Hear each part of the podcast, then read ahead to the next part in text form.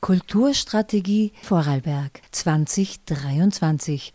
Dazu gab es in den letzten Wochen zwei Veranstaltungen. Am 17. November wurde zu einer Presseinformation in die Galerie Lisi Hämmerle in Bregenz eingeladen und am 6. Dezember gab es eine Pressekonferenz im Künstlerhaus in Bregenz.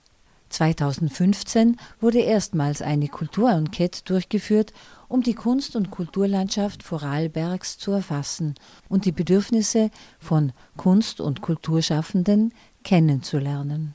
Auftraggeber war das Land Vorarlberg. Daraus wurde bis 2016 die Kulturstrategie des Landes Vorarlberg entwickelt. 2022 wurde erneut eine Kulturenquete durchgeführt und in Folge die Kulturstrategie überarbeitet. Auch eine Studie zur Einkommenssituation Kulturschaffender in Vorarlberg wurde von der FH Vorarlberg erstellt. Drei Publikationen entstanden daraus und wurden bei beiden Presseterminen vorgestellt.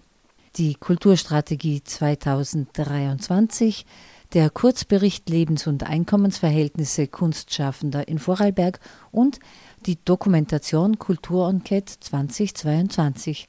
Alle drei Dokumente können auf www.vorarlberg.at eingesehen oder angefordert werden.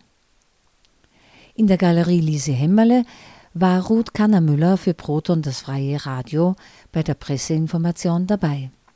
Der Leiter des Kulturamts Winfried Nussbaumüller, Landesstatthalterin Barbara Schöbi-Fink, zu deren Aufgaben auch Kunst und Kultur gehören, die freischaffende Sozialwissenschaftlerin Eva Häfele, Fabian Rebitzer von der FH Vorarlberg sowie Kulturmanager und Prozessbegleiter Edgar Eller gaben Einblicke in den Entstehungsprozess zu den drei Dokumenten. Landesstatthalterin Barbara Schöbi-Fink fasste die nächsten konkret geplanten Schritte in Bezug auf Kunst- und Kulturförderung in Vorarlberg zusammen. Da gibt es jetzt äh, viele Schritte, äh, wo es auch ganz konkret wird. Und ich zähle Ihnen einige auf, wobei Sie es auch nachlesen können in der Presseunterlage. Und da brauche ich einen Spickzettel, weil sonst äh, lasse ich vielleicht das eine oder andere doch noch aus. Wir erhöhen zum einen das Ankaufsbudget des Landes für zeitgenössische Kunst deutlich. Wir erhöhen auch ähm, das Budget für Double-Check deutlich. Double-Check ist diese Schnittstelle zwischen ähm, der Kunst und Kultur einerseits und, und der Bildung der Jugend, der, Schüler, der Schulen. Das zahlt ein auf diesen neuen Impuls, auf diese neue Anregung. Wir müssen mehr auf unsere Jugend, auf die Schulen, auf die Bildung schauen. Natürlich sind das, ist die Kunst- und Kulturabteilung nicht zuständig für Bildung, nicht zuständig für Jugendliche, aber wir erkennen eine klare erstens Verantwortung und zweitens auch eine notwendige Schnittstelle. Da wäre ich jetzt, könnte ich jetzt lange darüber reden, wie wichtig das ist, dass, das, dass die Mittel auch verteilt sind. Also dass die Mittel auch in anderen Ressorts sichtbar sind, die dann in die Kultur einzahlen, weil nur das äh, hat zur Folge, dass ein Verhältnis da ist für Kunst und Kultur in der Landwirtschaft, im Tourismus, in der Bildung, äh, dort wäre sie vorhanden, glaube ich. Aber das ist ganz wichtig, dass wir über diesen Weg auch immer im Dialog bleiben. Also Doublecheck, ja für mehr Honorare für Künstlerinnen und Künstler, wenn sie mit Doublecheck zusammenarbeiten. Es ist auch wichtig, dass dort wir selber verantwortlich sind, bei der Kommissionsarbeit äh, uns um eine faire Bezahlung bemühen. Und das wird auch so sein. Also die Kommissionsmitglieder werden künftig fair bezahlt wichtig. Dann das Thema Stipendien. Insgesamt ist ein großes Thema. Natürlich hatten oder haben wir Stipendien verschiedener Art und wir werden die äh, grundsätzlich durchleuchten und auch verändern. Also es wird wahrscheinlich mehr, meine, wir wissen es schon, weil das Budget ja schon eine Phase ähm, ein Gremium durchlaufen hat. Es gibt mehr an äh, Stipendien für Auslandsprojekte, also mehr Go-Stipendien. Es werden wahrscheinlich auch neue Formate entwickelt werden, wie längere Stipendien, also Jahresstipendien, Halbjahresstipendien, immer personenbezogen oder prozessbezogen, also weniger eng, sondern flexibler, auch was, den, was die Aufenthaltsorte anlangt für die Stipendien. Dort werden wir flexibler werden, auch familienfreundlicher werden auch mehr Comeback-Stipendien wird es geben. Das ist ein, ein wichtiger Impuls, glaube ich, um zu sagen, erstens, wir wollen euch, wir wollen euren Prozess, euren Schaffensprozess unterstützen, hoffen auf ein tolles Ergebnis, aber der Schaffensprozess ist, glaube ich, das Wichtigste. Eine der ersten Wortmeldungen in der Fragerunde bezog sich auf konkrete Zahlen für das Kulturbudget 2024. Darauf antwortete Landesstatthalterin Schöbi-Fink, ergänzt von Kulturamtsleiter Winfried Nussbaumüller. Es steht ein Fluss davor und das ist ungefähr 10 Prozent. Also da muss ich noch einmal ausholen, weil das reine Förderbudget, also das Budget, das die, was die, äh, die Kulturabteilung zu vergeben hat, äh, das sind 27 Millionen. Jetzt 27. 27 ja. Millionen, aber wie Edgar Eller schon dankenswerterweise ausgeführt hat, äh, das sind die Mittel, die wir vergeben. Ja, Mittel für Kunst und Kultur sind mehr im Budget versteckt. Mhm. Genau, aber um es auf den Punkt zu bringen, das Kulturbudget im engeren Sinne erhöht sich um 10,5 Prozent genau, ja, auf so über 27 Millionen. Walter Fink von den VN stellte diese genannte Erhöhung um ca. 10,5 Prozent allerdings in Frage. Ja, das hat jetzt alles ganz wunderbar geklungen, sind ja auch drei wunderbare Bände, die da vorgelegt werden. Ich kann Ihnen gar nicht sagen, wie viele Strategien ich schon gelesen habe in den letzten 50 Jahren, nicht nur zur Kultur, aber auch zur Kultur. Das Problem ist, dass vieles irgendwo steht, aber dann letztlich also die Dinge so nicht sind. Und äh, man muss ganz einfach, wenn man über die Sachen redet, auch über Geld reden. Und da heißt es auch in diesem Papier zur Kulturenquete 22, und zur Kulturstrategie und wesentliche Punkte der Kulturstrategie und als einer der ersten Punkte ist angeführt die Erhöhung des Landeskulturbudgets. So, und äh, das versuche ich jetzt mal kurz zu überprüfen. Also das war 22, wir sind jetzt bei Ende 23. Wir haben im laufenden Jahr 23 eine Erhöhung des Kulturbudgets um 2% in etwa, eine Inflation von übers Jahr gerechnet äh, durchschnittlich 10 Prozent. Das heißt, wir haben ein Minus von 8 Prozent an Geld. Äh, dann schaue ich mir das Budget des nächsten Jahres an, laut Aussage äh, der Landesregierung vom vergangenen Dienstag, Landeshauptmann und Landesrat Zara. Auch da gibt es ein schönes Papier und da steht unter anderem, das Kulturbudget für das Jahr 2024 bleibt gleich. Das hat mich etwas gewundert. Ich habe dann mit Herrn Dr. Nussbaumüller gesprochen, der hat mich aufgeklärt und gemeint, also das muss man anders sehen. Und eben über Dinge, die beim Festspielhaus nicht gebraucht, benötigt werden, äh, kommt mehr heraus. Und wenn man sozusagen das Kulturbudget entkleidet den Dingen von Wissenschaft und Bauten und derlei Dinge, dann komme eine Steigerung von 10%, 10,5% um genau zu sein heraus. Also gut, jetzt kommen heuer 10% Steigerung, im nächsten Jahr, Entschuldigung, kommen 10% Steigerung. Wir hatten heuer einen Verlust von 8%. Nächstes Jahr sozusagen Gewinn von 10%, dann bleibt ein Plus von 2% berechnet auf zwei Jahre. Äh, ohne zu berücksichtigen, dass nächstes Jahr auch noch Inflation ist. Das ist keine Steigerung eines Kulturbudgets.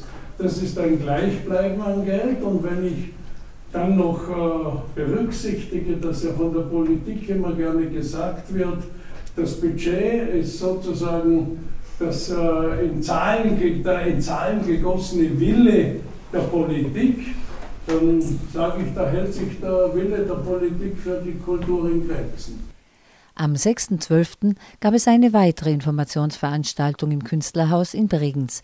Miriam Steinbock, Geschäftsführerin der IG Kultur Vorarlberg, war vor Ort. Die IG Kultur, also die Interessengemeinschaft für autonome Kulturarbeit in Vorarlberg, vertritt die Interessen von 60 Kulturinitiativen. Ihr Fokus liegt also auf den Interessen von Kulturanbietern. Ihre Meinung zur Kulturstrategie 2023 erläuterte sie in einem Telefoninterview. Das sind sehr dichte Materialien oder sehr gefüllte Materialien, die uns jetzt ähm, vorliegen. Sie wurden ja schon lange erwartet. Also auf September waren sie eigentlich angekündigt. Sie waren ja schon im, im Vorfeld im letzten Jahr anlässlich der Kulturenquete, war schon in Aussicht gestellt. Es wird ähm, zusammengefasst, es wird eine Strategie entwickelt auf Basis der Kulturenquete Oktober 2022, auf Basis der Studie zu den Lebens- und Einkommensverhältnissen äh, von KünstlerInnen in Vorarlberg. Und ähm, jetzt liegt uns das vor und das ist ein, das sind drei schöne Publika, also die sind haptisch wirklich sehr wertig gemacht. Sie nehmen auch ähm, wirklich im äh, Detail Bezug auf die Vielfalt unserer Kunst- und Kulturarbeit. Namentlich werden die Akteurinnen und Vereine und Beteiligten und Kollektive genannt. Das ist sehr wertschätzend. Und es bietet einen äh, sehr guten Überblick, auch wie der Hergang des Ganzen war. Es gibt Grafiken. Also für die Verortung ist es mal auf den ersten Blick äh, sehr gut gemacht und es liest sich hervorragend. Aus meiner Sicht habe mich intensiv damit beschäftigt. Äh, in den letzten Wochen, kann man sagen, und beschäftige mich ja schon länger damit, weil es ja im letzten Jahr schon einen Landtagsbeschluss gab, dass man sich vor allen Dingen auch der fairen Bezahlstrukturen widmet von Landesregierungsseite ähm, aus. Also es hat der Landtag einstimmig beschlossen, dass man wirklich konkrete Schritte vornimmt. Unter anderem war die Kulturenquete ein Teil davon und das erhebt und es eine Studie dazu gibt, die in diesem Jahr ähm, präsentiert wurde, die Ergebnisse, die präsentiert wurden und ähm, dass man Maßnahmen implementiert, um den Fair Pay Gap zu schließen. Und das ist ja ein sehr konkreter Auftrag. Also drei Aufträge hat der Landtag an die Landesregierung gegeben. Und Ende des letzten Jahres gab es dazu einen Abschlussbericht von der Kulturabteilung, wo schon genannt wurde, was alles unternommen wurde, eben unter anderem die Kulturenquete und was auch schon an Akzenten unternommen wurde, um Fair Pay zu implementieren. Und ich war sehr erstaunt, dass sich das fast exakt in dieser Kulturstrategie wiederfindet. Ähm, ich war auch erstaunt, dass sich da gar nicht so viel getan hat, weil diese Schritte, das heißt ja auch ähm, in den Maßnahmen, dass man das Schritt für Schritt entwickeln muss und dass uns Fair Pay länger erhalten bleibt in der Umsetzung, dass das nicht ad hoc gehen würde. Nur ähm, was letztlich die Maßnahmen anbelangt, ist das ganz allgemein gesehen sehr vage. Und das ist einer Strategie aus meiner Sicht fast nicht würdig oder man müsste einen anderen Namen dafür wählen. Denn ähm, zu einer Strategie gehört aus meiner Sicht schon die Verortung, also des Sachverhaltes oder des Verhaltes äh, und die Einordnung aus Vergangenheit, Gegenwart und Zukunft, aber eben auch zukünftig und was sind Ziele zuerst mal dieser mhm. Strategie und was sind auch dementsprechend die Maßnahmen und die Umsetzungsschritte mit einer zeitlichen Horizont, mit einem Überblick, der, und jetzt komme ich auf unseren Kunst- und Kulturbereich zurück, der vor allen Dingen der unabhängigen Szene, weil die ähm, weit abgeschlagener ist, auch in der Budgetmittelverteilung, also was ihnen eine Planungsperspektive, ich möchte gar nicht mal von Sicherheit sprechen, gibt. Und das fehlt ganz klar. Ich habe ähm, nochmal Rückfragen zur Kulturstrategie gestellt, weil aus meiner Sicht ist es fairer, bevor man gleich in die Interpretation geht, weil vieles war mir einfach nicht klar. Und ich habe äh, vor und zurück gelesen, weil ich gedacht habe, das klingt alles so schön und ist verknüpft und es macht alles so Sinn. Ich finde aber die Textstellen, und da ist zum Beispiel zum Punkt Valorisierung oder zur Anpassung der Förderstrukturen, wird ganz dezidiert darauf Bezug genommen von einer der Mitautorinnen, nämlich die designierte Kulturabteilungsleiterin Claudia Voigt. Und es gibt Aussagen von Winfried Nussbaumüller, zuletzt in der Zeitschrift für Kultur und Gesellschaft, im Jahresinterview, wo er sagte, nein, und das sagt er seit mehreren Jahren schon öffentlich, also das automatisierte Indexierung ist da nicht möglich, weil das würde den Spielraum für Akzente rauben. Und das sei nicht das Grundprinzip der Landeskulturförderung. Also einerseits sagt man, nee, da stagniert, es wird nicht valorisiert, obwohl gleichzeitig wir einer immer noch äh, einer hohen Inflationsrate unterliegen, alle und das sich auf sämtliche Kosten natürlich niederschlägt. Es wird nicht valorisiert, das heißt, es wird nicht angehoben entsprechend der Inflation. Und gleichzeitig haben wir eine Fair Pay-Diskussion und werden als Mitverantwortliche zur Schließung des Fair Pay Gaps angehalten, können aber nicht also das frisst sich ja gegenseitig. Also es müssen ja die, die Kosten steigen. Es gibt stagnierende Budgets und von irgendwoher muss es ja kommen. Also irgendwoher muss es ja bezahlt werden. Und mhm. auf einmal vermischt sich alles. Und spätestens bei diesen Handlungsfeldern am Ende dieser Publikation, wo es wirklich, wo man sagt, jetzt wird es eigentlich interessant oder sollte es interessant werden, bleibt mal irgendwie wie Ochs vom Berg stehen, weil es keinerlei Ausblick gibt, keine Zeitschiene, keine Gelder, also keine Zahl, wo man sagt, okay, davon wird, kann das und das bezahlt werden. Also stehen die Kulturvereine und aber auch die Einzelakteure alle stehen wieder planlos da. Und dann verdient es doch den Namen Strategie nicht, meine ich. Ich sehe keine Zusagen und auch wenn teils das Budget wird um gut 10 Prozent erhöht ähm, in den Ermessensausgaben, dann klingt das zuerst einmal gut. Man kann es aber auch erst verorten oder man kann sich erst eine Meinung darüber erlauben, wenn man weiß, wohin fließt dann das Geld. Und mhm. dafür gibt es keine Aussagen. Und bei dem zweiten Termin letzte Woche im Künstlerhaus mit den Kolleginnen habe ich nochmal nachgefragt, gibt es einen Ausblick? Gibt es eine Zahl, die in Fairpay fließen wird? Gibt es etwas, wo die Energie und die Teuerung und die ganzen Preissteigerungen aufgefangen werden?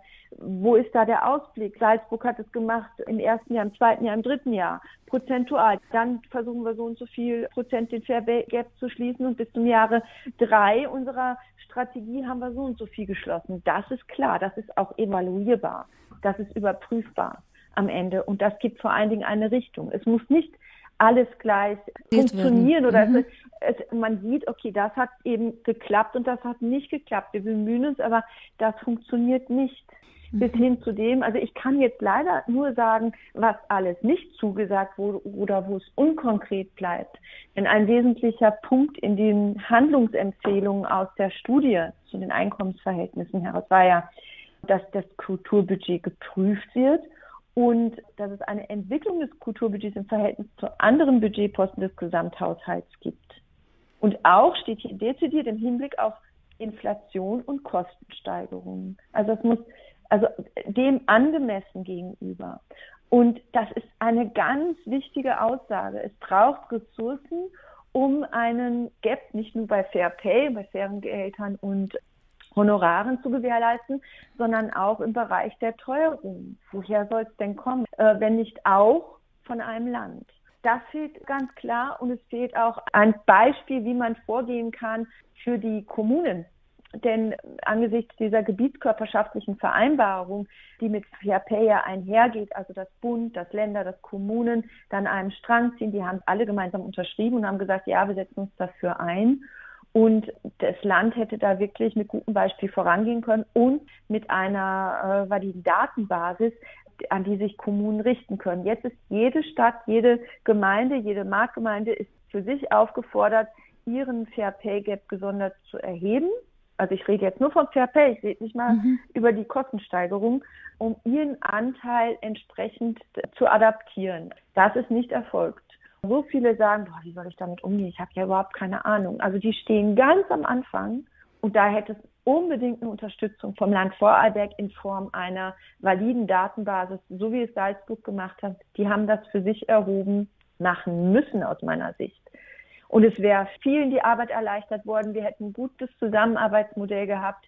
Die IGs wären sicher bereit gewesen, das bestmöglich zu unterstützen, wenn sie dann nur mal ins Boot geholt worden wären, was auch ein Versäumnis ist bei dieser Strategie Schrift, weil sie wurden es tatsächlich nicht. Betroffene wurden befragt, aber nur Künstlerinnen und Künstler, keine KulturvermittlerInnen, keine Kulturarbeiterinnen.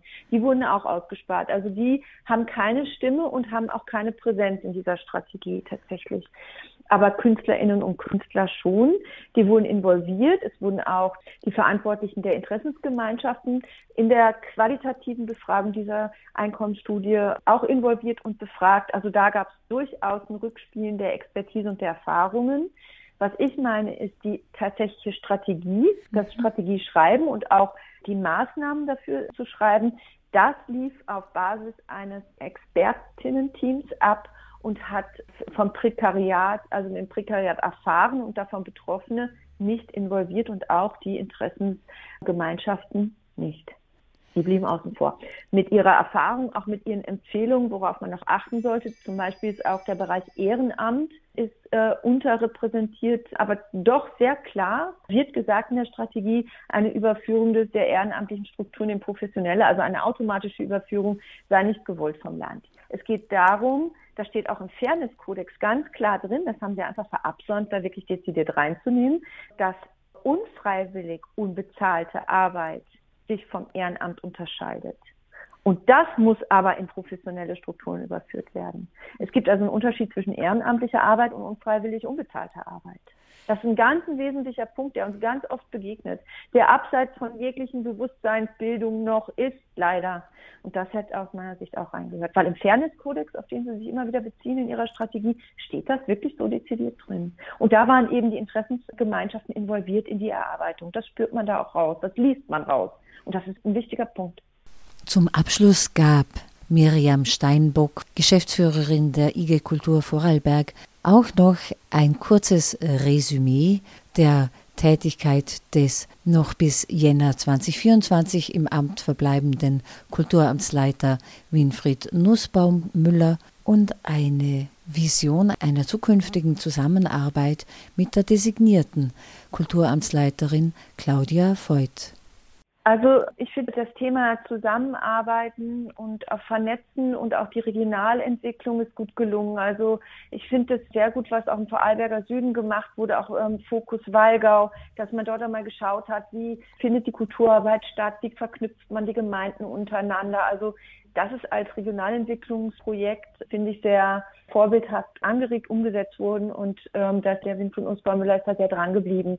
Und das sehe ich so als eine Blüte des Schaffens. Und was die Punkte der Kulturstrategie anbelangt, dieses gerade Zusammenarbeiten auch. Das ist mal angeregt worden. Klar, es gibt immer Verbesserungspotenzial und natürlich die Sicht der Dinge. Aber grundsätzlich ist das mal gelungen. Und die Auseinandersetzung mit einzelnen Akteuren aber dahin geht, die hätte wirklich noch dezidierter und evaluierbarer umgesetzt werden können und transparenter vor allen Dingen. Also da gab es auch gleichzeitig dann wieder Lücken, weil es dann sehr an der Oberfläche war und oftmals auch unverbindlich war. Das hätte ich mir gewünscht, dass man da verbindlicher miteinander unterwegs ist. Was Claudia Voigt als designierte Kulturabteilungsleiterin anbelangt, das wird sich erst zeigen und ich würde da ungern schon irgendwie in Aussicht stellen oder sagen, was ich erwarten würde, weil sie wird äh, eine Zeit der Einarbeitung brauchen, weil es sehr komplex ist und man darf ja nicht vergessen, sie ist jetzt mitten in einem Strategieprozess in der Marktgemeinde Lustenau verantwortlich gerade. Da ist sie involviert und wir als IG Kultur Vorarlberg sind dort auch involviert in diesem Strategieteam. Darum weiß ich etwas mehr darüber und schätze die Zusammenarbeit mit ihr sehr. Man liest auch raus, sie hat mir dann auch bestätigt, welches Kapitel in der Kulturstrategie des Landes Vorarlberg sie geschrieben hat. Und das ist sehr umsichtig, das ist sehr genau, das ist sehr präzise und das ist wirklich eine Expertin, die sich sehr in ihre Aufgaben hineinwühlt und dann wirklich also in die Tiefe und in die Breite geht und sehr beteiligend unterwegs ist und sehr wertschätzend. Und das ist etwas, was ich in der Zusammenarbeit unglaublich schätze. Ich sage, dadurch würden sich auch Krisen oder Diskurse oder wenn es mal wirklich in Meinungsverschiedenheiten auf kulturpolitischer Ebene begibt, was solche Krisen auch meistern lässt. Und ähm, da sehe ich der Zusammenarbeit sehr entgegen, muss ich gestehen. Das war Miriam Steinbock, Geschäftsführerin der IG Kultur Vorarlberg, mit ihrem Befund zur überarbeiteten Kulturstrategie des Landes Vorarlberg und einem kurzen Resümee zur geleisteten Arbeit des scheidenden Kulturamtsleiters Winfried Nussbaumüller und Ausblicken zur designierten Kulturamtsleiterin Claudia Voigt. Die Kulturstrategie 2023 steht auf der Homepage des Landes Vorarlberg unter www.vorarlberg.at zum Download bereit, ebenso der Kurzbericht Lebens- und Einkommensverhältnisse Kunstschaffender in Vorarlberg und die Dokumentation der Kulturenquete 2022. Diesen Beitrag gestaltet hat Ruth Kannermüller für Proton, das freie Radio.